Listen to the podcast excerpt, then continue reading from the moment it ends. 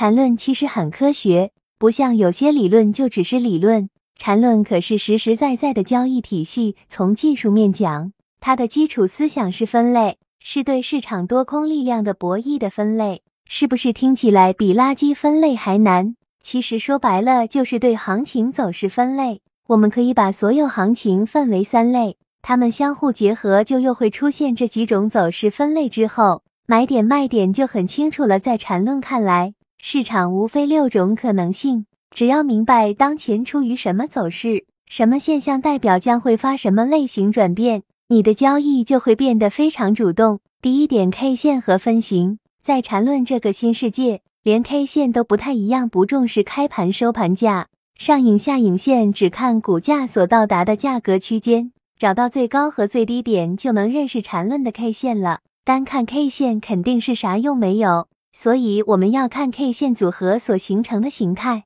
缠论里叫做分型，分型一共分为四种，这四种类型涵盖了所有的 K 线形态。上升 K 线就是出新高，不出新低；下降 K 线相反，一个上楼梯，一个下楼梯。顶分和底分型是上升和下降 K 线的拐点，出现顶分型代表顶部形成要下降，反之也一样。但小级别波动太大，不结合其他指示是没有意义的。第二点包含。这就要说到缠论里 K 线的包含关系，两根相邻的 K 线中，一根被另一根完全包含住，这样就不满足四种分型，所以就要合并。如果出现包含关系前分型是上升，包含时就取两根 K 线的高点最高和低点最高，然后合并。如果之前走的是下降 K 线，那就取两个 K 线的高点最低和低点最低。如果出现很多根 K 线包含，则依次处理，先判断方向。